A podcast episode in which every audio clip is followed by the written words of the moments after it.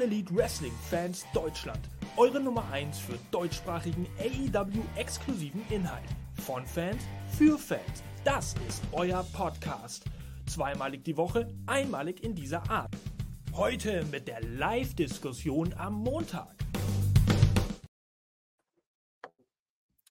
Halli, hallo, Hallöle an alle Leute da draußen, äh, AEW-Fans aus Deutschland und aus Germany. Und wer sich wundert, Mensch, das ist doch gar nicht der Naru. Ha, für den habe ich eine kleine Überraschung. Doch, ich bin's. So, ähm. Ich bin Naru, so, so, wie er schon immer, so, so wie er schon immer gelebt hat und wie er schon immer da war. Ich bin's, Naru, mit meinem Sch äh, Schwertschlüssel, Schlüsselschwert. Ähm, begrüße natürlich hier am Montag äh, wieder zwei wunderbare Kollegen. Äh, wieder ist gut. Ich bin am Montag eigentlich gar nicht eingeteilt. Zwar der Raven und der Andy, die sind mit mir mit von der Partie. Also Raven, ich muss dir heute sagen, ganz ehrlich, hm, wir haben ja ein Thema, das ist ja tatsächlich gar nicht so, na, wie soll ich es vorsichtig ausdrücken, Japan-lastig. Wie fühlst du dich hm. denn bei so einer Sendung? Ist schon hart für mich. Ich muss sagen, heute überlasse ich mal vielen Andy. Denn ohne, ohne Japan bin ich, bin ich schon fast raus aus der ganzen Sache. Nee, bin mal gespannt. Bin mal gespannt. Ist ja ein sehr umfangreiches Thema eigentlich, was wir uns heute hier ausgesucht haben. Ja, äh, das ist ähm, sowieso eine sehr interessante Sache, denn wir müssen euch äh, draußen heute leider mitteilen, im Gegensatz zu den anderen Montagen wird das heute sicherlich eine sehr kurze Sendung. Ähm so, gut. Äh, also, Andy, du bist mit von der Partie. Also, heute, heute so ein Thema, was durchaus auch ein bisschen in die Richtung WWE geht. Und da du ja hier sowieso, naja, bekannt bist als WWE-Expertise-Mensch, äh, kannst du da bestimmt ein bisschen was widerlegen oder auch bekräftigen. Wie fühlst du dich? Ich bin auf jeden Fall auf eure Meinung gespannt. Ich schaue mir jede Woche drei Stunden War, äh, NXT und dann nochmal zwei Stunden SmackDown an. Plus AEW. Also meine Woche ist mit Wrestling gefüllt. Ich bin gespannt, was für, für Unterschiede wir da rauskriegen heute heftige Bananensoße, Alter. So viele Stunden Wrestling. Das sind ja dann sind ja mindestens 34 Stunden Wrestling pro Woche. Äh, boah, mein Lieber. Und dann noch da, da mitzukommen. Raven, übrigens eine gute Frage, die ich noch äh, ganz kurz vor der Sendung gesehen habe hier. Hast du, du, du redest ja jeden Montag davon, ja, ich habe mir noch mal schön Wrestling-Revolver gegeben. Hast du denn äh, gesehen, dass Elijah da aufgetreten ist, oder? Ich habe ich hab gesehen, dass die neue Wrestling-Revolver draußen ist. Also gewesen ist die Show, aktuelle Show, habe sie aber noch nie gesehen. Gut, dass ich, dich gespoilert habe. Wunderbar. Ja, nee, ich, ich kenne die, kenn die Matchcard und alles. Ist, ist jetzt, haut mich jetzt nicht so um, die Matchcard, aber ich werde mir die Show mit Sicherheit noch reinziehen. Okay. Ja, also, liebe Leute, wir haben hier ein großes Thema. Ich werde hier mal auch diesen Hintergrund wieder ausmachen, weil der geht mir irgendwie so ein bisschen auf den Keks. So sieht es dann noch ein bisschen seriöser aus. Wir haben hier ein großes Thema. Raven hat es angekündigt. Andy hat es quasi auch nochmal äh, mit bestätigt. Es geht heute natürlich um den großen Kampf AEW gegen WWE im äh, weitesten Sinne. Denn, so, und jetzt fangen wir mal ganz vorne an beim Urknall. Die Frage ist ja immer irgendwie im Raum betreibt AEW gutes Storytelling. So, und äh, wie sieht das Storytelling bei AEW überhaupt aus? Äh, sind da überhaupt Stories? Irgendwie kommt keiner klar. Die Hälfte der Belegschaft sagt sich, okay, das sind voll die Scheiß-Stories, wenn überhaupt äh, Stories vorhanden sind. Und die andere Hälfte sagt, na, wie kann man denn so blind sein und da die Story nicht erkennen? So. Ziemlich schwierig für, sagen wir, einen neuen Fan, der sich jetzt zurechtfinden möchte, mal äh, ja, zurechtzufinden und zu sagen, okay, worum dreht sich dieses ganze Thema? Wer hat denn jetzt recht? Welche Seite dieser Fanbase? Und um das Ganze hier ein bisschen gegenüberzustellen und euch vielleicht, naja, nicht nur zu verklickern, wie Storytelling bei AEW und WWE aussieht, sondern was es im weitesten Sinne irgendwie auch beinhaltet, haben wir diese Sendung heute zusammengestellt. So, Jetzt haben wir auf jeden Fall ganz oft Story gesagt. Ich weiß nicht, Raven, Andy, äh, wollt ihr vielleicht mal, wir gehen ja auch immer davon aus, dass mal ganz neue Wrestling-Fans bei uns im Podcast reinschauen, nicht nur AEW-Exclusive-Fans, sondern generell Wrestling-Fans erzählen, ja, aus eurer Sicht, was hat, was hat eine vernünftige Story oder was hat Storytelling überhaupt für eine Tragweite? Ich meine, warum gibt es Storytelling? Warum ist das so äh, wichtig im Wrestling? Vielleicht Raven. Hm.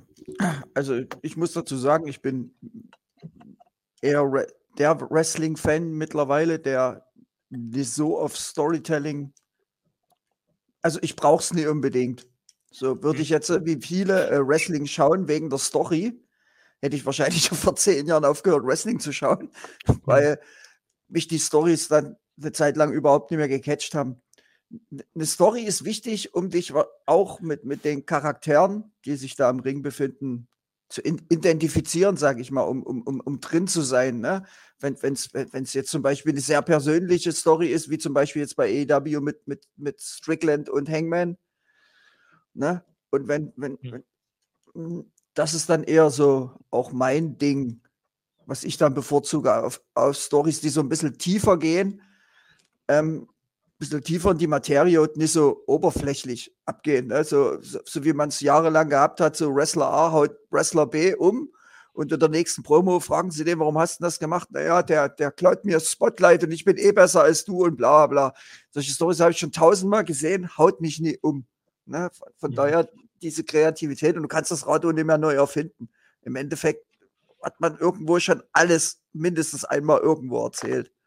Fi- Finde ich zumindest. Aber Stories sind schon wichtig, um, um drin zu sein in, in bestimmten Matches. Aber das ist für mich jetzt nicht so die Grundvoraussetzung, ein Wrestling-Match geil zu finden oder schlecht zu finden. Wie jetzt zum Beispiel bei, bei Revolution. Ne, Takeshita gegen Osprey ist jetzt nicht wirklich eine Story. Aber ich Nee. habe einfach nur Bock auf dieses Match. Und das macht es für mich dann weder schlechter noch besser, auch wenn ich keine Story drin habe. Da freue ich mich einfach nur drauf, dass das ein geiles Match wird. Und das reicht mir dann manchmal auch vollkommen zu, muss ich sagen. Mhm. Mhm. Ja, okay, eine interessante Sichtweise. Hätte ich, äh, hätte ich ehrlicherweise auch ein bisschen so in die Richtung vermutet. Weil, äh, ja gut, ihr seid natürlich, also äh, damit da nenne ich jetzt Naru und dich, recht Japan fixiert und da geht es ja auch sehr viel um den Sport, um die Ehre, um den Respekt am Sport selbst. Und äh, von daher Ja. ist man da vielleicht ein bisschen anders gepolt. Ähm, an Andy mal die gleiche Frage, so was für einen Stellenwert hat, hat, hat so ein Storytelling für dich, da du ja dann doch, äh, wie du ja sagst, auch ein bisschen WWE guckst, denke ich mal, eine etwas andere, oder?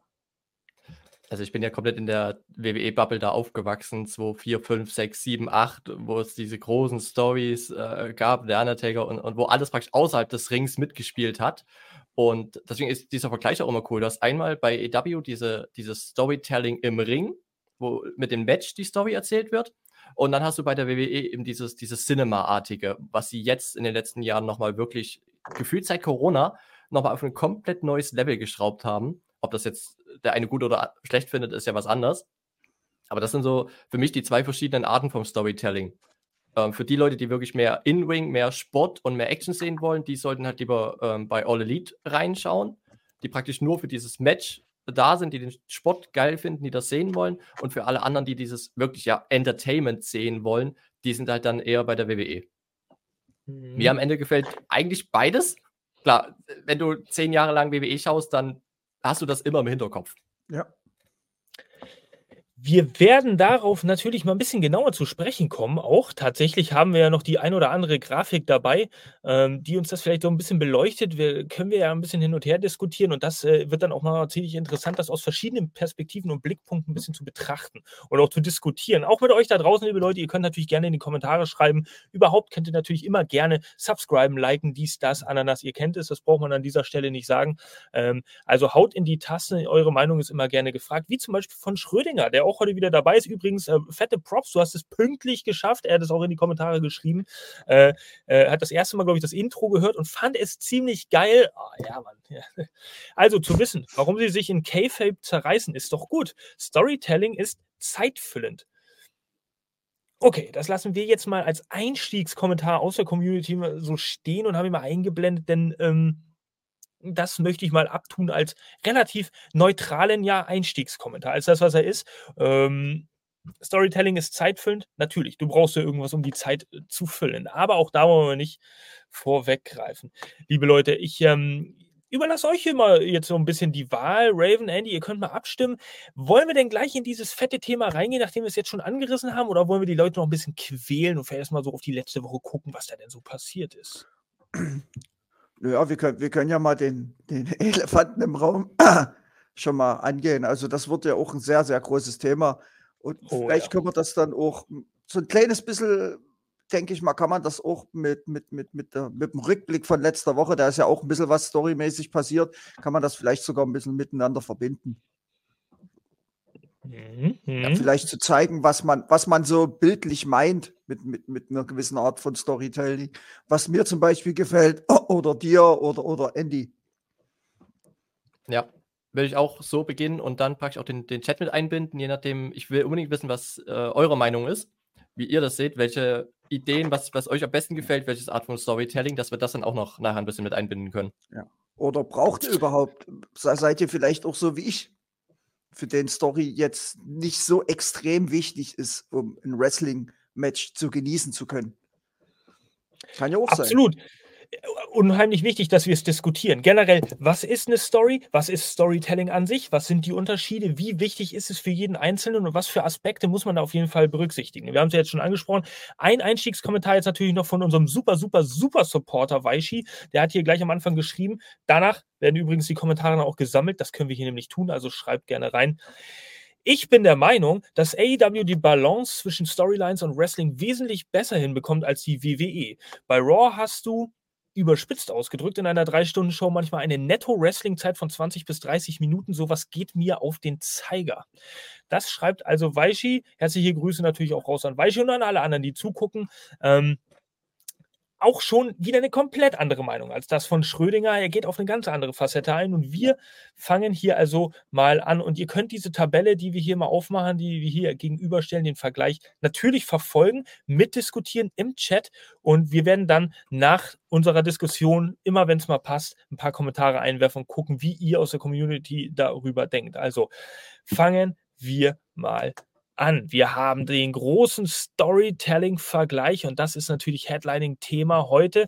Ähm, ja, schwierig, sowas vielleicht in verschiedenen Kategorien irgendwie zu unterteilen oder da überhaupt Kategorien zu finden, die wichtig wären, die damit reinspielten. Für Storytelling. Und äh, ich entschuldige mich jetzt schon, das Wort Story und Storytelling wird hier heute wahrscheinlich 428 Mal in einer Minute vorkommen, aber es ist nun mal logischerweise dem Thema auch geschuldet. Ähm, von daher entschuldigt, aber das müsst ihr jetzt nun mal ertragen. Dementsprechend haben wir hier verschiedene Kategorien und wir fangen mal an mit dem Fundament. Also ähm, wir haben hier AEW und WWE gegenübergestellt für alle Audio-Zuhörer, die es jetzt nicht sehen können.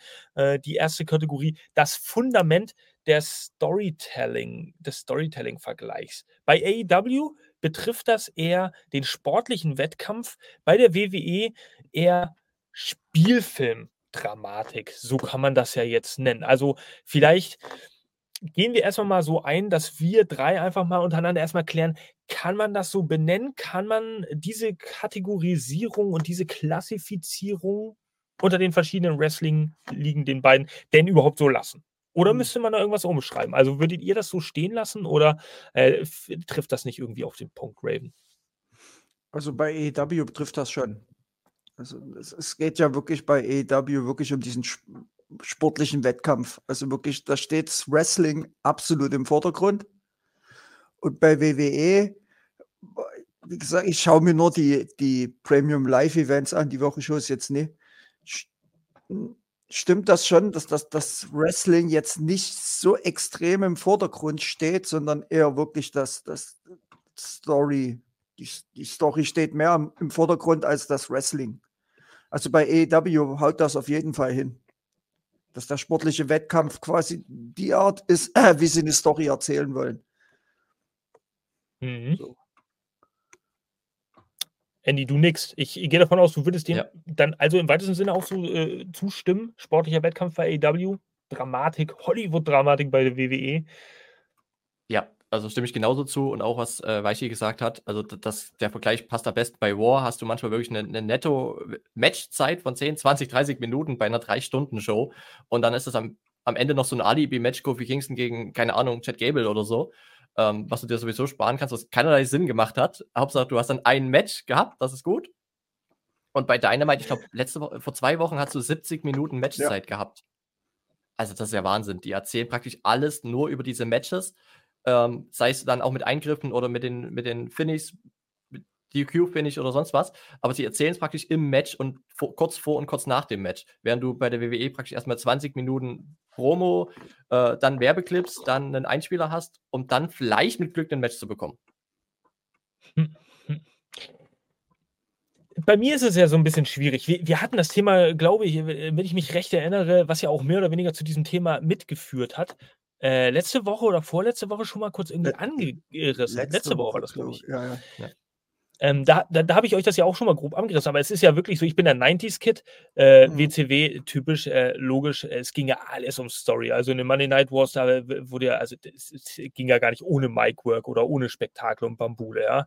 Obwohl das Wrestling dann auch gerade WCW-lastig in den Cruiserweight Divisions schon ein bisschen äh, im Vordergrund stand, aber ich tue mich manchmal ein bisschen schwer äh, damit, AEW Storytelling nur zu nur, nur, über, nur über das Wrestling zu verstehen. Und der Kasus Knacktus, ja, das habe ich euch ja dann auch gesagt, möchte ich natürlich hier nochmal kundtun in der Öffentlichkeit, ähm, war halt wirklich in, in unmittelbarster Aktualität das Match Swerve Strickland gegen ähm, Hangman Adam Page Nummer 3. So, das scheinbar unspektakulärste Match, was sie vor zwei Wochen, glaube ich, zwei oder drei Wochen bei Dynamite hatten. Ähm, zwei Wochen, ja, zwei Wochen. Also genau, auf, auf, dem, auf dem Papier das scheinbar unspektakulärste Match, aber, aber halt unheimlich fesselnd erzählt im Ring. Und ähm, da hat es bei mir dann tatsächlich irgendwann mal so bling gemacht vor den Augen und ich habe gedacht, ey, geil, das ist also jetzt tatsächlich die Idee von AEW, Storytelling über Wrestling erzählen zu wollen und zu können. Und es hat ein bisschen länger gedauert, das wirklich so zu verstehen. Ähm, ja, weiß nicht, ob das ein Grund ist, sich als AEW-Fan dafür zu schämen, dass es so lange gedauert hat. Aber da wird einem dann erstmal, da wird einem dann erstmal bewusst, dass Storytelling halt auch anders geht. So. Ja. Und die Frage, die Frage, die Frage ist ja, hat WWE uns über äh, Millionen von Jahren seit dem Urknall äh, eigentlich mit ihrer Art des Storytellings ja verwöhnt oder verblendet? Ist das, ist das tatsächlich der Fall, sodass wir nicht in der Lage sind, komplexere Bausteine einer, einer, eines Storyaufbaus zu verstehen oder anders zu verstehen? Ist das, also ist wirklich ein sehr komplexes Thema. Raven, was, was, sind deine Gedanken ähm, dazu? Ähm, stimme ich dir schon zu in einer gewissen Art und Weise. Ich meine, früher gab es ja nur WWE und WCW, die ja im Endeffekt viel über Storytelling gemacht haben, Promos im Ring und so weiter und so fort, obwohl WCW dann auch schon wieder einen eigenen Weg gegangen ist, als dann quasi auch das Ding mit der NWO kam, ne, wo sie dann hier auf dem Parkplatz Leute überfallen haben und das und sowas. Das, das, das war halt so, nochmal eine andere Art, dann wirklich auch mal was anderes zu sehen, als wenn zwei Wrestler, die sich eigentlich hassen wie die Pest, im Ring stehen und eine Promo halten. Oder ganz früher bei der WWF war es ja so, so wie es AEW jetzt auch macht. Da steht dann halt ein Hulk Hogan und, oder ein Ultimate Warrior mit Mean Gene Oakland war das ja damals, glaube ich, noch, ne? Genau, Mean Gene stehen dann Backstage und schreien die ganze Zeit nur rum. so wie man das halt von früher kennt, ne? Und ähm, klar war das, wurden dann Stories größtenteils immer über irgendwelche Segmente. Ne? Wir, wir wissen ja noch alle so die, die, diese Reibereien oder diese Langzeitstory zwischen Steve Austin und, und Vince McMahon. Das waren ja dann auch immer viele Backstage-Segmente äh, oder dann hier Vince lag mhm. im Krankenhaus und Steve kam rein und solche die Sachen. Und dann, ja, genau, mit die Bettpfanne und, und mit Mick Foley und Mr. Socko und was es dann hier alles noch gab. Für eine Sachen, das war, das, so wurde uns Wrestling quasi immer gezeigt, dass man Stories so erzählt über Jahre. Und das war nicht bloß WWE, sondern auch WCW. ECW war auch, habe ich jetzt nicht so verfolgt, aber war ja auch ähnlich, glaube ich zumindest. Und bei TNA war es ja auch so. War ja auch dann sehr viel mit, mit, mit, mit In-Ring-Segmenten und Viertelstunde Promo halten und mir die Story erzählen und so weiter und so fort. Ich glaube, man ist irgendwann mal relativ ein bisschen faul geworden. Ne? Man hat sich dann hingesetzt und gedacht, ja, ja, die werden mir die Story schon in, im, im Promo-Segment erzählen. Und wenn du mal eine Woche verpasst hast, da hast du halt eine Woche drauf noch ein Promo-Segment gekriegt. und da haben sie wieder gelabert.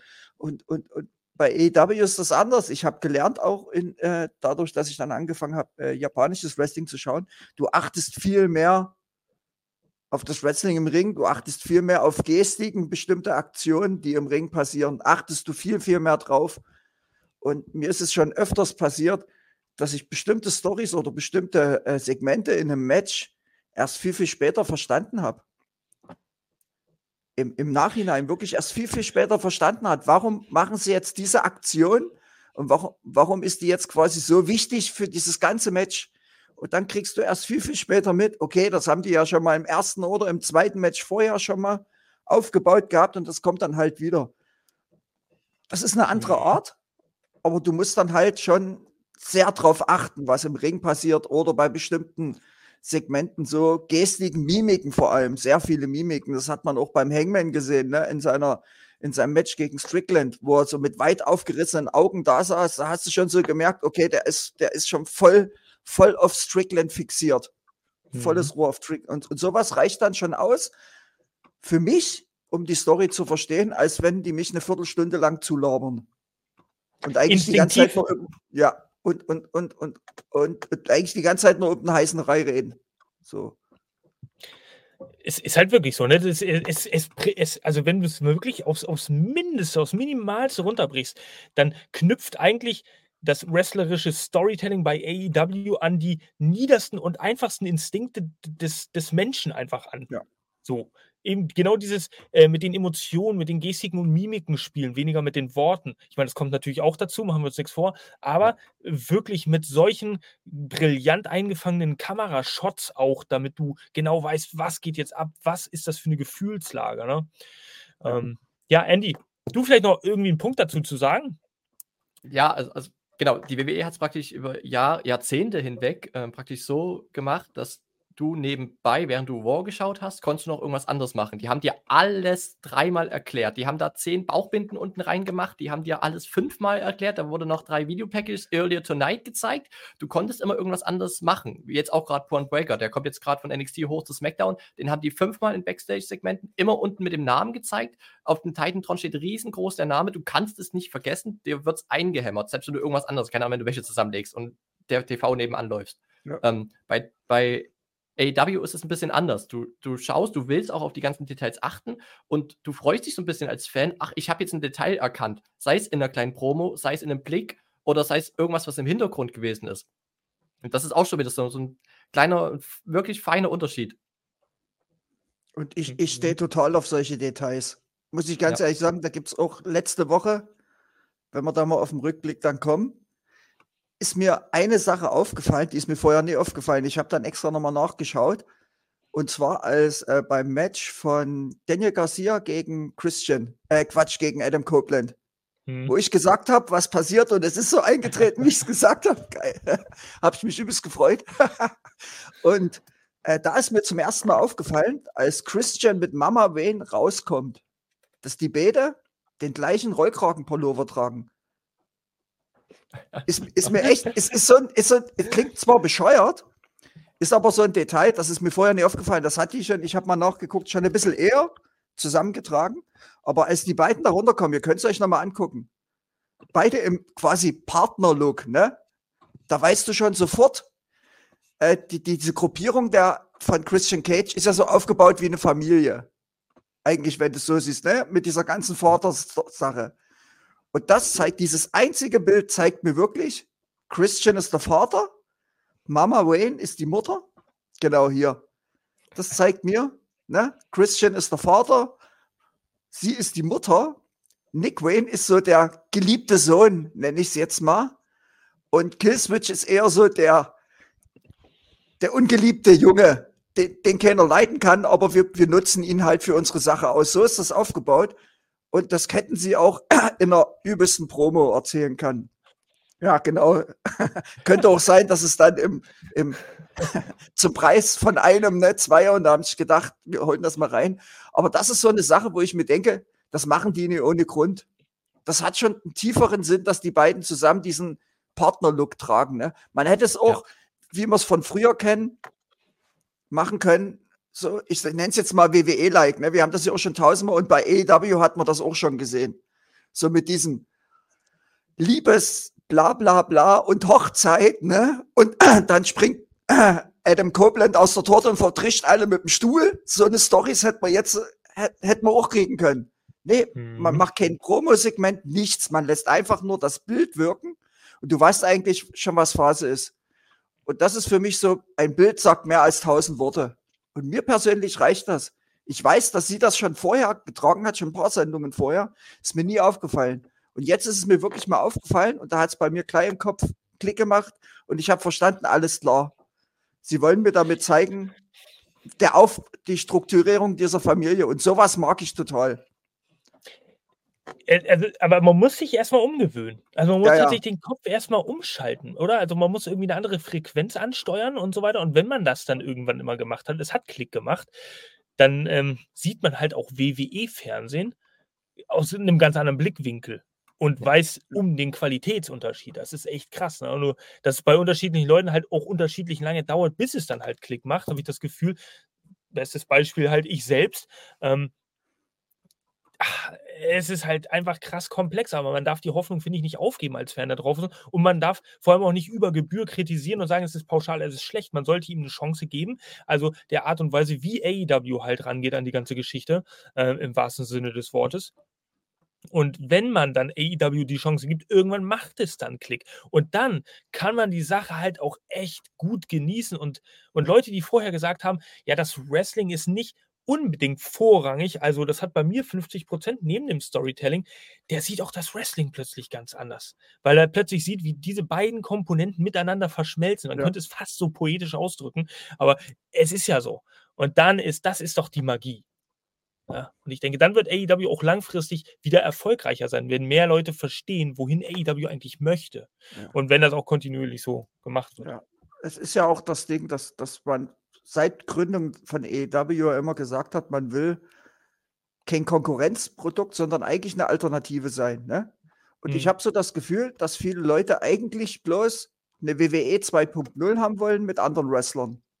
So kommt ja. mir das manchmal vor. Also das ist, das ist wirklich so. Und ich sage mir, nee, also, also die, die, die gehen halt komplett anders ran. Und, mhm. und, und wenn man damit nicht klarkommt oder einem das nicht gefällt, so dann, dann ich meine, wir leben im Jahr 2024. Die Wrestling-Welt ist so unfassbar groß. Du brauchst dir doch bloß raussuchen, auf was du Bock hast. Du, du musst dir jetzt nicht unter Krampf EW reinziehen und dir sagen, ah nee, das ist alles scheiße.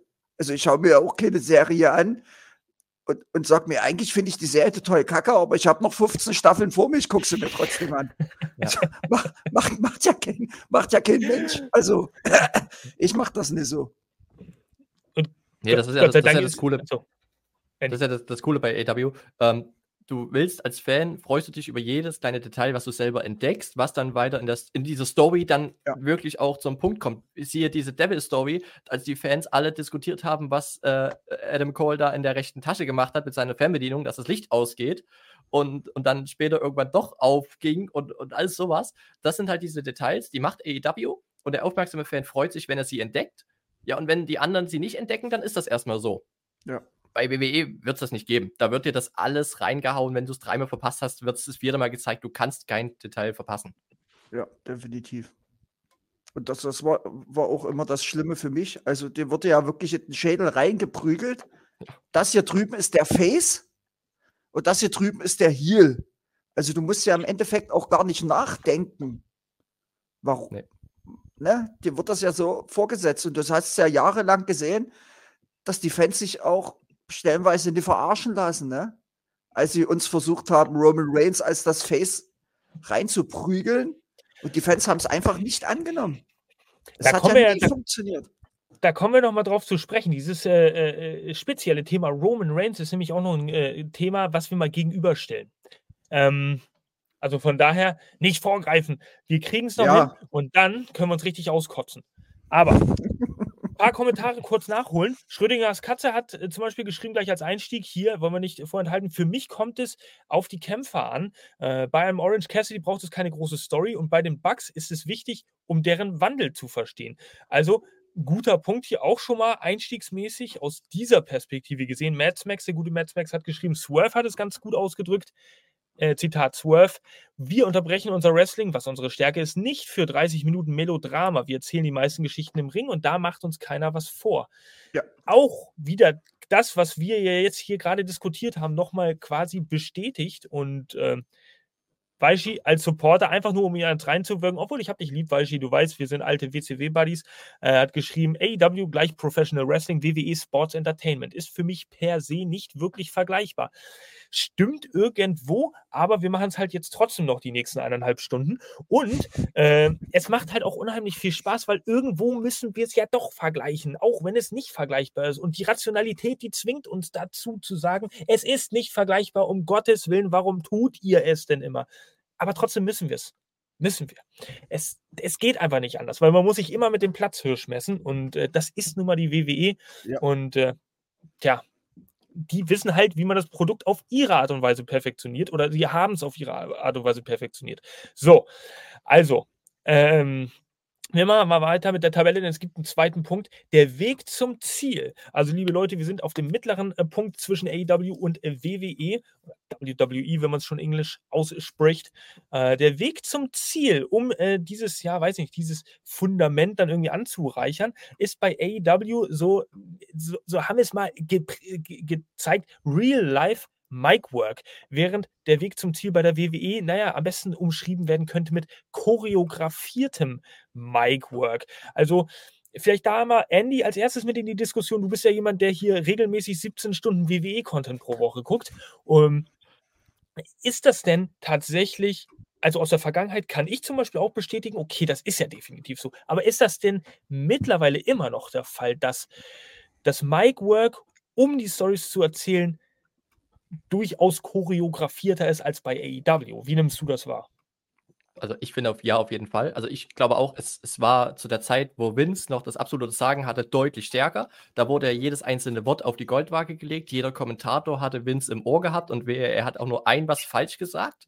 Da hieß es nicht die, die WWE-Fans, da hieß es das WWE Universe und, und wer es wurde Fan genannt, dann warst du taub jedes Wort in jeder Promo im Ring wurde gesagt, jedes Backstage-Segment wurde detailliert äh, abgeklärt, was wann zu sagen ist, wann welcher Blick in welche Kamera. Ich glaube, Triple H ähm, lässt das jetzt ein bisschen lockerer laufen, gerade so was In-Wing-Promos läuft. Mhm. Aber am Ende ist trotzdem das meiste wirklich choreografiert, abgesprochen. Ähm, macht, muss es halt auch, dadurch, dass es halt so cinema-artig ähm, aufgenommen wird, du bei AEW ist es ein bisschen lockerer, gerade bei den Einzügen, welch, wann die welchen Schritt machen. Das siehst du manchmal auch, dass der ein oder andere Schnitt nicht ganz funktioniert. Das war bei der WWE, gerade als ähm, Dunne, glaube ich, noch da gewesen ist, äh, ganz schlimm, dass die jeden Einlauf dreimal geübt haben, wann die in welche Kamera schauen müssen, damit es eben cinema-artig so funktioniert. Damit die eigentlich nur, äh, damit es halt der Perfektionismus, also äh, der ja, ja, eigentlich, den es ja nirgendwo gibt auf der Welt, kein, es gibt ja irgendwie nie Perfektionismus, aber damit er so gut wie möglich halt doch erschaffen wird, somit jeder Kam also keine Kameraaufnahme verschwendet quasi. Ja. Hm. Krass. Okay, aus der Perspektive habe ich zum Beispiel auch noch gar nicht äh, ja, betrachtet. Ich habe es wirklich nur aufs Micwork bezogen. Aber äh, natürlich, also zählt ja jede Gestik und Mimik ein. Ne? Also bei AEW müssen die Kameramänner und die, die Leute in der Regie im Hintergrund im legendären Ü-Wagen äh, äh, wahrscheinlich sehr viel pfiffiger und schneller im Kopf arbeiten, um zu wissen, oh Scheiße, ich habe da 20 ja. Bildschirme, auf welche Kamera gehen wir denn jetzt? Ja. Es gibt ja dieses legendäre Backstage-Video von CM Punks. Oh, oh. Entschuldigung.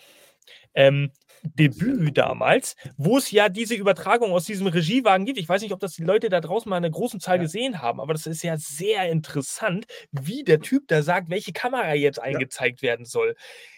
Wahnsinn, da, also kriegst ja Kopfschmerzen und das ist ja nur dieses eine Segment gewesen. Krass. Vor allem, das wie, war bei der WWE das dann, ja, ja, Andy? Das war ja bei der WWE teilweise ganz schlimm, auch im Match selber, als die äh, zehn Schnitte innerhalb von, von zehn Sekunden gehabt hatten bei einem Move. ja, da hast du ja manchmal gar nicht mehr mitgekriegt, was überhaupt passiert, weil ein Schnitt nach dem anderen gekommen ist. Das hat sich jetzt zum Glück wirklich auch gebessert und auch bei den Promos, wenn die im Ring stehen und ihr Mikrofon halten. Es gab teilweise so viele Schnitte ins Publikum, nach vorn, an die Kommentatoren, wieder zurück zum Wester. Also das war teilweise so wirklich anstrengend anzuschauen. Hm. Das war echt schon heftig, Griffin. Ja. Also, also ich kann mir das schon vorstellen, dass, so wie das gerade erzählt hast, hier mit diesen alleine nur das Segment, ich will gar nicht wissen, wie die schneiden müssen, wenn dann, wenn dann hier so ein Lucha Libre Six-Man-Tag-Match läuft, so Tornado Tag, ne? Und die da alle oh, irgendwo ja. in der Botanik rumfliegen, das siehst du auch immer, dass die auch ab und zu mal in der Kamera irgendeinen Move verpassen, weil halt so viel auf immer funktioniert, da müsst, bräuchtest du ja vier Bildschirme im Fernsehen, um das alles mitzukriegen. So, das stelle ich mir schon sehr, sehr, sehr schwer vor, definitiv. Und, und bei Mike Work, ja gut, ich denke mal, es gibt, es gibt bei WWE definitiv Wrestler, die kriegen eine Vorgabe. So, in die und die Richtung soll es laufen. Und es, äh, dem man vertraut, dass sie das erzählen können. Wie zum Beispiel ein Cody. Ja. Der kann sowas erzählen. Kevin Owens, Sami Zayn, das sind Leute, die, die, die können auch aus dem Stegreif eine Promo halten. So, und bei manchen mhm. siehst du halt wirklich, das ist wirklich komplett auswendig gelernter Text. So. Und, und bei AEW wird es jetzt mittlerweile, was ich gut finde, relativ dosiert eingesetzt, ne? Mit den Promos. Du hast im Endeffekt, bei, bei, wenn wir jetzt wieder bei Strickland und Hangman sind, in diesem Jahr, diese eine Promo gehabt, wo, um, um, um dieses ähm, Number One Contender Match aufzubauen zwischen den beiden. Und dann hattest du jetzt nochmal eine Promo mit, mit Samoa Joe und, und den beiden zusammen. Und das reicht mir vollkommen zu. Ja. Ne? Und du hast in dieser Promo der dreien gesehen, dass Joe eigentlich bloß so rumstand und die beiden eigentlich die ganze Zeit nur miteinander was am Laufen hatten. Die waren beide so dermaßen aufeinander fixiert und du hast richtig bei Joe gesehen, dass er das übelst angekotzt hat. Weil sie wollen ja eigentlich beide auf den Champion gehen, aber haben so miteinander, so viel miteinander zu tun, dass die auf den Champion eigentlich drauf geschissen haben, dass der eigentlich nur mitten im Ring steht. Ne? Und das hast du bei Joe schon gesehen, als er dann seine, seine aggressive Promo gehalten hat, kurz und danach Brand aus dem Ring gegangen ist. So, und ich denke, auch bei diesem Match bei Revolution wird es größtenteils um Strickland und Hangman gehen. Definitiv. So. Wenn zwei sich streiten. Ja. Und zum Beispiel, dann hast du bei EW Leute wie Eddie Kingston. Der kann mit einer einzigen Promo, kann der dir ein Match komplett so dermaßen aufbauen, dass du so dermaßen gehypt bist auf das Ding. Der könnte dir auch ein Match mit einer Tüte Chips und du, du, du kaufst dir diesen Pay-Per-View nur, weil der gegen eine Tüte Chips wrestelt. Ja, das ist so. Das haben wir damals gesehen. Diese eine Promo gegen CM Punk. Die hatten eine einzige Promo gegeneinander. Und du hattest so Bock dermaßen auf dieses Match, weil Eddie Kingston einfach Eddie Kingston ist. Das, das, das, das ist so ein Typ, der könnte auch bei dir in der Nachbarschaft wohnen. Ne? Der, der ist greifbar für mich als, als Charakter. Genauso wie ein Darby Allen ist genauso greifbar. Das könnte der Dude sein, der neben, nebenan auf dem Hof mit dem Skateboard fährt. Mhm. So. Das ist echt. Und, und das Echte, ja. ähm, das vermisst du halt bei der WE meistens. Ähm, was ich ganz cool fand, die erste äh, WrestleMania nach dieser Corona-Pandemie, ich glaube WrestleMania 37, als mhm. das losging und die hatten diese Wetterverschiebung, weil das Unwetter da kam. Ach, wo Joe hatten, mit, seinem genau. war dann der Kommentator oder war ja, der dort ja, genau. im Regenmantel? als sie mit ihrem Regenponcho da standen. Sie haben ja regelmäßig ins Backstage äh, geschalten und haben die Superstars, Drew McIntyre und Sasha Banks ja. und wen auch immer da interviewt und sie mussten aus dem Stegreif eine kurze Promo halten. Und das war einfach authentisch. Das war nicht gescriptet, sondern die hatten da einfach gerade jetzt Zeit, die mussten schnell was machen. Und das war eigentlich auch wirklich mit das Beste an dem Abend. Ja. Und du siehst dann aber auch bei solchen Sachen, wo sich die Spreu vom Weizen trennt. Ja. Wer wirklich spontan so, so eine Promo rausfeuern kann und wer eben ne. Bei AEW wird es mit Sicherheit einige Wrestler geben, die ohne ein Skript ne frei eine Promo halten können, weil sie es nie anders gelernt haben oder nie anders gemacht haben, gibt oder vielleicht noch nie wirklich, sag ich mal, TV-mäßig, die aus den Indies kommen. Im, im Indie-Bereich kannst du ja sagen, was du willst. Das interessiert ja keinen. Aber im TV gibt es dann halt auch Sachen, die du vielleicht nicht gerade sagen solltest oder eher umschreiben solltest. Ne? Mhm. Und, ja. und, und man, es ist ja auch bekannt, dass zum Beispiel Cody Rhodes am Anfang die Promos für Britt Baker geschrieben hat. Er hat ihr sehr, sehr geholfen, ihren Style von, von Promos zu entwickeln, ihren Charakter zu entwickeln. Da war Cody sehr, sehr dran beteiligt wir, wir stehen jetzt aber auch vor einem Problem, ja, weil, weil diese Real-Life-Mic-Work-Promos, die sind natürlich nur so lange gut und wir müssen es ansprechen, ja, wie nobody goes into the business for himself. Dieses ominöse, geflügelte Wort, dieser geflügelte Satz, der so oft gefallen ist, äh, gerade in der ähm, MC Camp-Era, ähm, sobald irgendjemand halt über die Grenzen schreitet und das Real-Life-Mic-Work unabgesprochen halt ein bisschen ja. ja. über die Stränge schlägt, kann das natürlich dann auch in gewissen Backstage-Quengeleien äh, im Lockerroom irgendwie ausarten. Ähm, gab's Stichwort ja Hangman bloß, Adam Page. Ja, ja. Gab es ja nicht ja. bloß bei CM Punk und, und, und Hangman nee. Adam Page. Gab es ja zum Beispiel auch bei, bei Sammy Guevara und Eddie Kingston. gab es das ja, Ja, auch. stimmt, da ne? es auch. Als er ihn als, als ich glaube, irgendwas mit fette Sau oder irgendwas hat er gesagt, ich weiß nicht mehr, was er gesagt hat. Und, und man, man, und das sind so eine Sachen, na klar, da, da müssen die auch miteinander absprechen. Was kannst du sagen und was nicht? So, bei, bei, zum Beispiel bei Adam Copeland und Christian, da brauche ich mir keine Sorgen machen. So, die beiden kennen sich seit gefühlt 100 Jahren. Christian kann im Endeffekt alles sagen, was er will. Und Adam Copeland kann das genauso sagen über Christian, weil die beiden wissen, wie es gemeint ist im Ring, ne? Storytelling-mäßig. Aber jemand, der Eddie, wie Eddie Kingston, der doch schon sehr schnell emotional wird, der kriegt sowas vielleicht doch eher mal einen falschen Hals. Ne? Und sowas. Das sind Äh, aber auch zumindest- Sachen, das sind aber auch Sachen, die müssen sie halt auch lernen. So, weil, weil Eddie Kingston kommt nun mal aus den Indies, die kommen alle fast aus den Indies. Ne, sowas müssen sie dann halt auch lernen in, in einer großen Promotion wie AEW ist, TV-mäßig. Promo, äh, ne, vorher absprechen, zu sagen, hier, was kann ich denn sagen, was kann ich denn nicht sagen und so weiter und so Genau. fort. Und das sind dann halt Ja. Sachen, die, die müssen sie lernen irgendwo. Lassen wir also diese ganze böse Geisterzeit einfach mal hinter uns und fahren vielleicht mal fort. Ich denke, wir sind auf einem ganz guten Konsens jetzt schon gewesen, was Real Life und choreografiertes Micwork anging. Also sehr gut auseinandergedröselt. Auch ihr habt da draußen auch schön äh, geschrieben. Mads Max hat zum Beispiel geschrieben, Cody macht seit einem Jahrzehnt die gleiche Promo, kann er aus dem FF. Ja, gut. Die, Ja. Die, die, Ja. Aber da, da, das drückt man ihn, finde ich, bei WWE auch komplett auf. Also jedes ja. Promo, die er hält, egal mit welchem Wrestler, es geht immer um seinen Vater. Es geht ja nie um irgendwas anderes.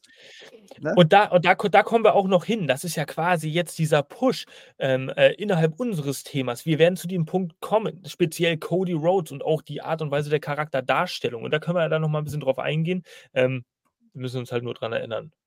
Aber das werden wir bestimmt irgendwie schaffen. Wir kommen wahrscheinlich durch unser Gelaber sowieso automatisch irgendwie dahin wieder. Ja, ja. Wo, dann, dann schließt sich der Kreis irgendwie. Krisenvorsorge und Survival, den äh, ja, äh, Naru letzte Woche ähm, äh, sympathischerweise und aus Faul Faulheitsgründen Krisu genannt hat. Ähm, hat geschrieben, manchmal wünsche ich mir die Zeit der 80er zurück, wo die Wrestler Comicfiguren waren.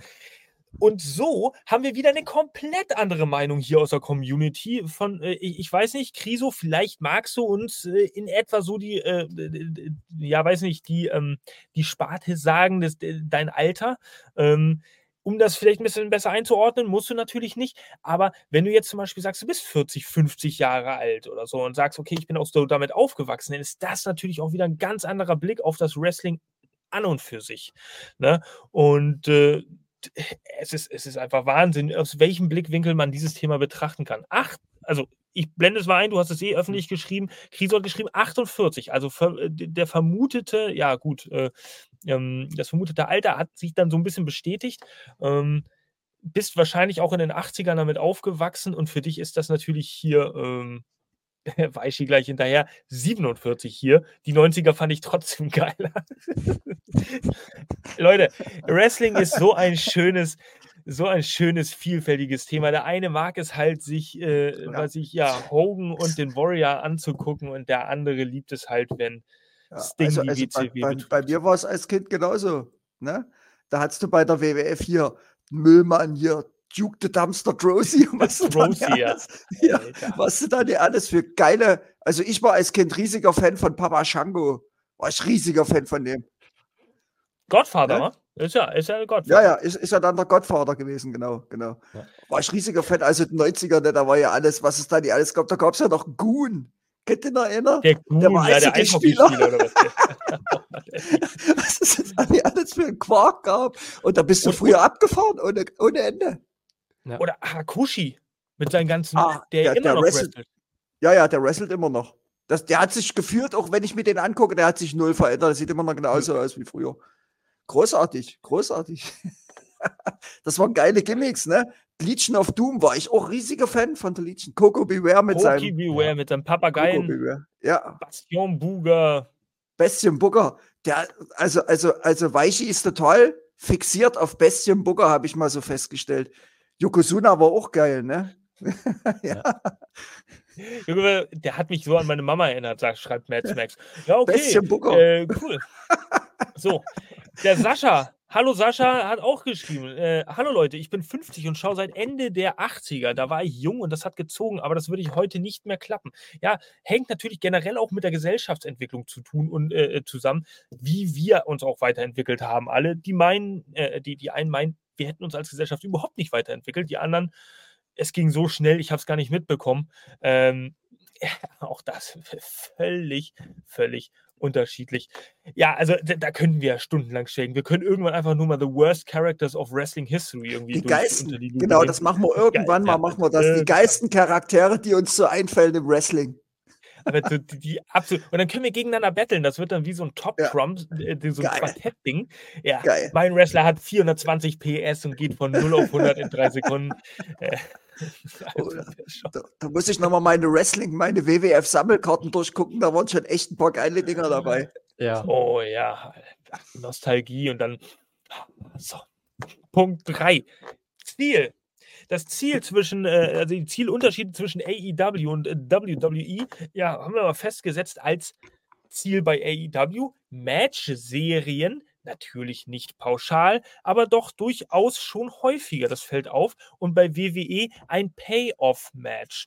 Ja, das ist vielleicht so der Gegensatz, wie man ihn etwas herauskristallisieren könnte. Also, wir haben in erster Linie müssen wir natürlich betrachten, ähm, unterschiedliche Zielsetzungen. Ja, äh, Payoff-Match bei der WWE geht natürlich, äh, WWE geht natürlich auch komplett anders ran, weil sie auch monatlich einen Premium-Live-Event anbieten müssen. Von daher müssen da ja ein paar Matches auf der Karte stehen. Ja. Bei AEW ist es zeitweise zurzeit noch etwas entspannter. Das heißt, die können sich durchaus noch zwei bis drei Monate Zeit lassen, ja. um ein Pay-Per-View aufzubauen was sie gelinde gesagt auch irgendwie nicht richtig auf die Reihe kriegen. Aber anderes Thema. Ähm, äh, so, von daher, Payoff-Match bei der WWE, ganz oft siehst du irgendwie so das Ding, ja, okay, du hast jetzt eine Aktion, Betrug. Ähm, Sami Zayn haut Roman Reigns den Stuhl in den Rücken. Oh mein Gott, Schock. Payoff-Match beim nächsten Pay-Per-View wird gehypt, wird gespielt, geht über vier Wochen, vielleicht drei, vier, fünf Wochen Pay-Per-View-Match und danach wird die Story dann langsam eingestampft oder ist eigentlich komplett weg. Natürlich gab es danach noch irgendwie, glaube ich, ein paar Tag-Team-Matches und indirekte Konfrontationen und so, aber das Ding ist dann ausgelaufen. Komplettes Momentum im Arsch gefahren, weil irgendwie die das nicht so genutzt haben, wie ihr Großteil der Fans das sich erwartet hat. Anderes Beispiel, AEW. Und auch da bestes Beispiel wieder, ich kann es ja wieder nur rezitieren, Hangman Page äh, gegen äh, äh, Hangman Page gegen Swerve Strickland. Das war jetzt das dritte Match vor zwei Wochen bei Dynamite. Du hast natürlich diese, diese äh, unendlich äh, häufigen Matches auch zwischen Hangman Adam Page und äh, John Moxley gehabt, die ja unheimlich intensiv war. Ja. Ähm, es ist sehr viel bei AEW wiederum darauf auf, ausgelegt, und auch nicht von vornherein, so dass es klar wird, sondern das ergibt sich im Laufe der Wochen und Monate des Storytellings, finde ich, dass daraus das zweite und oder das dritte Match erwächst, was aber dann auch nicht irgendwie langweilig ist, weil oftmals sagt man sich ja so, oh, ich brauche jetzt nicht noch ein zweites oder ein drittes Mal, so das ist dann auch okay. Aber du kannst dir bei AW immer sicher sein, so ein Match, wenn es dann ein zweites oder drittes Mal kommt, dann hat es entweder eine Special Stipulation und einen ganz anderen Aufbau oder auch das dritte Match unterscheidet sich wieder von den zwei vorangegangenen. Also es ist irgendwie eine absolute Sammel- und Wundertüte bei AEW. Und auch da ist nicht alles Gold, was glänzt, aber es ist ein Weg, der für AEW überraschend gut funktioniert, muss ich mal ganz ehrlich sagen. Ähm, auch da natürlich wieder die Frage an euch beide hier. Äh, Raven, fängst du mal an. Ähm, kann man das so schreiben, kann man das so stehen lassen? Ist das pauschal, äh, kann man so sagen, dass es Payoff-Matches gibt bei WWE und Serien bei AEW?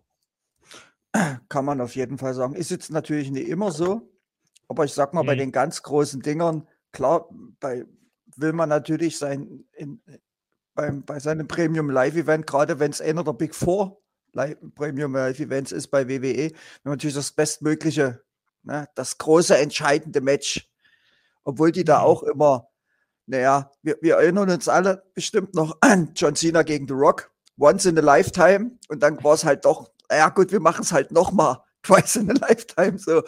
Ähm, aber bei, bei AEW ist das schon wirklich so, man kriegt eine Matchserie. Weil die, die Stories, die AW erzählen will, kannst du nicht alles in einem Match erzählen.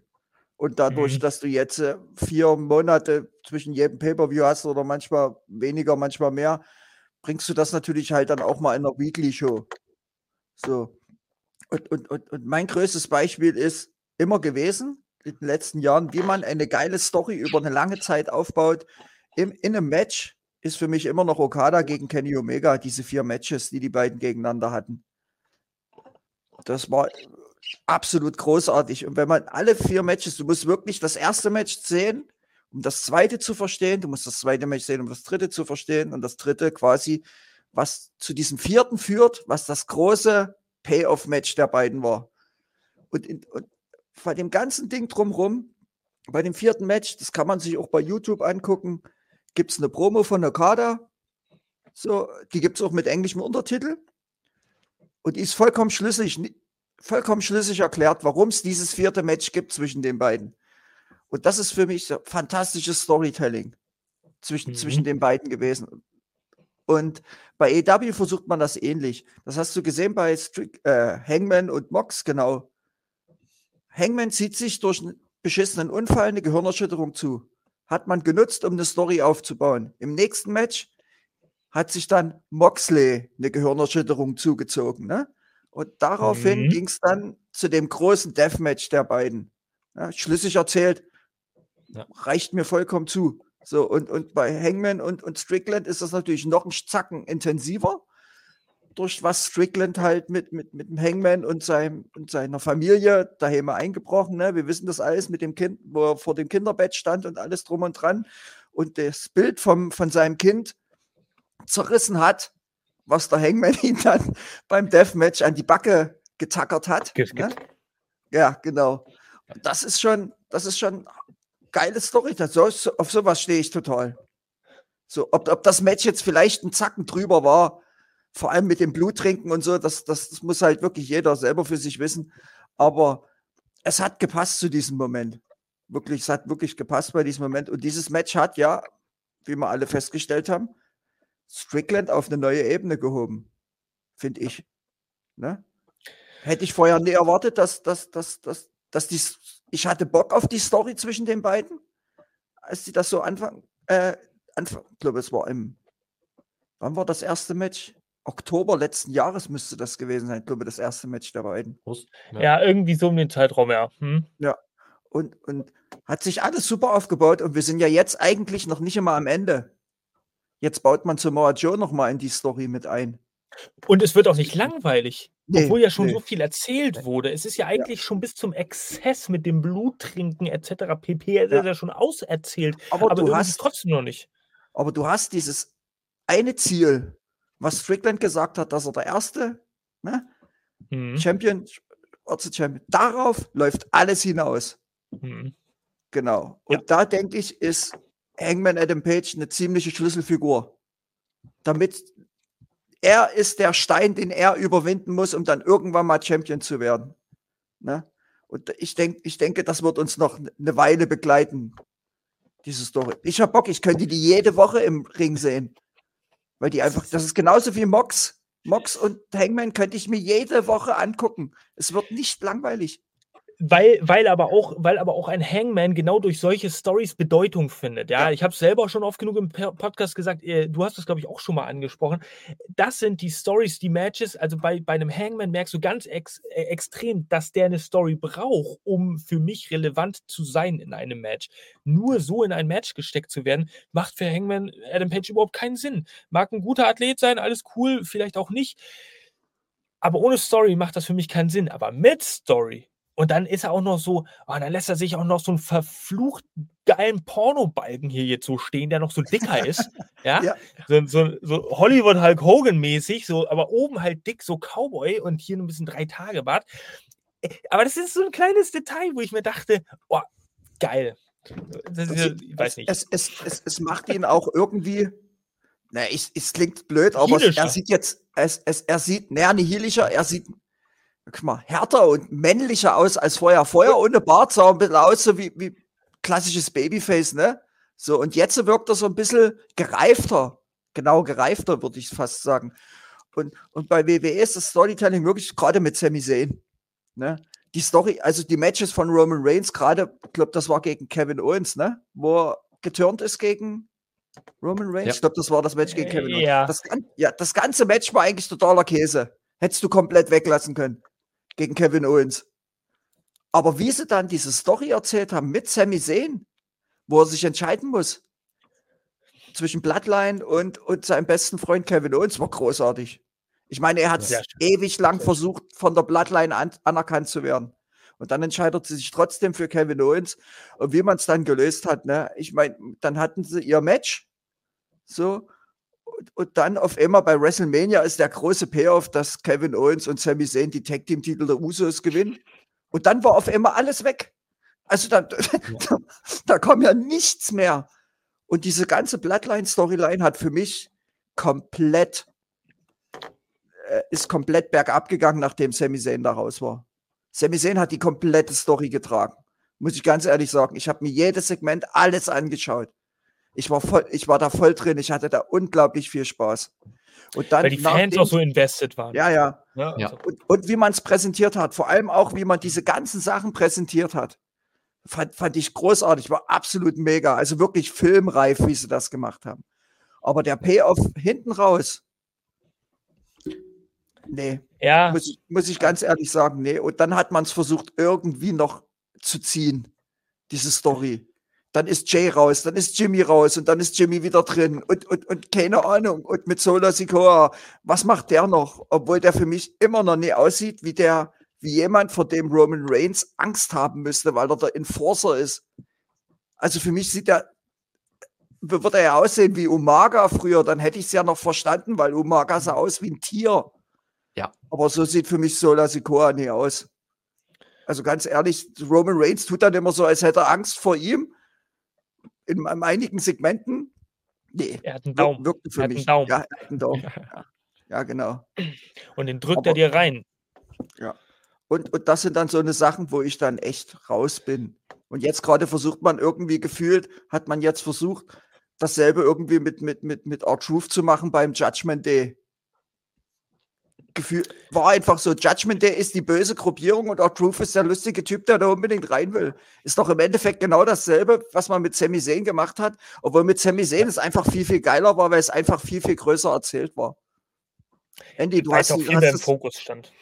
Du hast das ja auch mitgekriegt. So sie- siehst du das ähnlich, dass man das im Endeffekt eigentlich genau dasselbe ist? Mit Judgment Ja. Day? äh, Ja. Ja, also es ist, es, es, es kommt dem wirklich sehr nah. Es ist wirklich fast das haargenau das Gleiche, was da passiert. Ähm, es ist ein bisschen mehr Comedy-lastig mit drin. Und ich finde, sie ziehen es jetzt auch schon so lange. Es war jetzt wirklich lustig, äh, um das so ein bisschen zu überbrücken. Diese Zeit, da war jetzt eh gerade nichts Wildes. Aber jetzt gerade, wo es Wes- Richtung WrestleMania geht, du musst Rhea Ripley richtig stark darstellen als, als Championess. Du musst die Tag Team Champions richtig darstellen, äh, weil die brauchen endlich Stimmt. mal wieder einen Wert. Stimmt, die sind ja noch Tag Team Champions, ne? Ja. Das hatte ich auch schon Also- wieder total vergessen. Team Die können sich ja nicht die ganze Zeit von Art-Truth da auf der Nase rumtanzen lassen. Also irgendwo ist ja jetzt mal, das war jetzt lustig und das war jetzt schön, auch beim Ja. Royal Rumble, als er da erst beim Frauen Rumble reinkam und dann beim Männer sich da eingetaggt hat und, und weiß der Geier was. Aber irgendwann ist halt jetzt auch mal gut und jetzt musste sie wirklich als starke Gruppierung aufbauen, weil Damien Priest hatte auch noch den Money in the Bank Koffer. Ja. Ja. Also der ist ja gerade alles, aber nicht glaubwürdig, dass er auch nur annähernd irgendeinen Champion herausfordern könnte. Also selbst wenn du, wenn du Oh. sagst, er macht so wie, wie Austin Fury, dass er auf den äh, United States oder Intercontinental-Titel eincasht. Ja, selbst das glaubst du nicht, dass er einen Gunther irgendwie besiegt. Ja, gut, äh, man, man könnte es. Also das Ding ist, man hat ihn viel, viel zu schlecht präsentiert, finde ich. Ja. Damian Priest. Man kennt das ja, sobald du den Koffer gewinnst, bist du ja zu blöd, ein Match zu gewinnen, weil du jedes Match verlierst, wenn du den Koffer hast. So, und der letzte wirklich große Moment für mich, wo der Koffer eingecasht wurde, war für mich damals Seth Rollins bei WrestleMania. Das war das letzte Mal, wo das wirklich richtig groß gemacht wurde. Jetzt ist es eher so, ja, der hat, der hat einen Koffer, der wird schon irgendwann mal den Titel holen. So, ich sehe ihn aber äh, nicht immer ansatzweise so stark aufgebaut, dass ich Bock hätte, Damian Priest jetzt, egal welchen Titel er nehmen würde, sehe ich einfach nie als starken Champion. Ja, gut, Edge, da kann ich mich gar nicht mehr dran erinnern. Wann hat der, Boah, das ist schon War das länger nicht, war das nicht beim 2005? äh, New, New Year's Revolution 2009 oder irgendwie sowas, oder? 2006. Oder 2008 oder 6, 6 sogar, genau. Ja, Da kann, ich mich, nicht da kann ich mich nicht dran erinnern. Sorry. Aber bei Seth Rollins war das halt wirklich, bei Seth Rollins war das groß. Da hat der Koffer auch wirklich groß gewirkt, ne? Ja. Dolph Ziggler Stimmt, gegen Dolph Alberto Ziggler Del Rio. damals. Ja. Dolph Ziggler, genau, Dolph Ziggler. CM Punk hat, glaube ich, auch seinen ersten Titel durch den Koffer eingecasht, glaube ich, oder? Ja. Nee. Zweimal, die, die. Ja. die Legende besagt übrigens, Dolph Ziggler durfte in jener Nacht nur WWE-Champion werden, weil Alberto Del Rio danach mit der Polizei und in Handschellen gefesselt ins, ins Hm. Gefängnis musste. Äh, das Ja, sollte gut. lustig kommen, aber Nee, nee. Auf jeden Fall sieht man, äh, wie unterschiedlich. Ich meine, AEW hat es auch schon verkackt mit Stories. Vor allem mit aufgebauten Sachen. Wardlow, ein großes Thema, ne? Damals mit MGF, heiß wie Frittenfett, der Typ. Wo MGF Wardlow. da weg ist, hat man nichts mit ihm gemacht. Ich weiß, könnte man zwei Stunden drüber labern. Hat man nie was mit ihm gehabt, hat man es komplett verpasst. Schaffen wir auch. Wir, wir machen, wir, wir, wir ähm, posaunen hier laufend am laufenden Band Themen raus für die kommenden Wochen. Ähm, äh, zwei Stunden, zwei Stunden Sondersendung, Problemfall Wardlow. Ja, das Ja. ist. Äh, und dann, dann hören wir noch zahlreiche prominenten äh, Stimmen, wie bei so einer Talkshow in der Anfang 2000er hinter so einer Schattenwand mit so einer verfremdeten Stimme, die dann irgendwie nur ein bisschen über seine Karriere erzählt. Ähm, Also, wie gesagt, Leute. ich wollte, damit, ich wollte damit eigentlich auch bloß sagen, dass AEW auch schon sehr viel verpasst hat, Momentum bei bestimmten Wrestlern zu nutzen. Ne? definitiv, definitiv.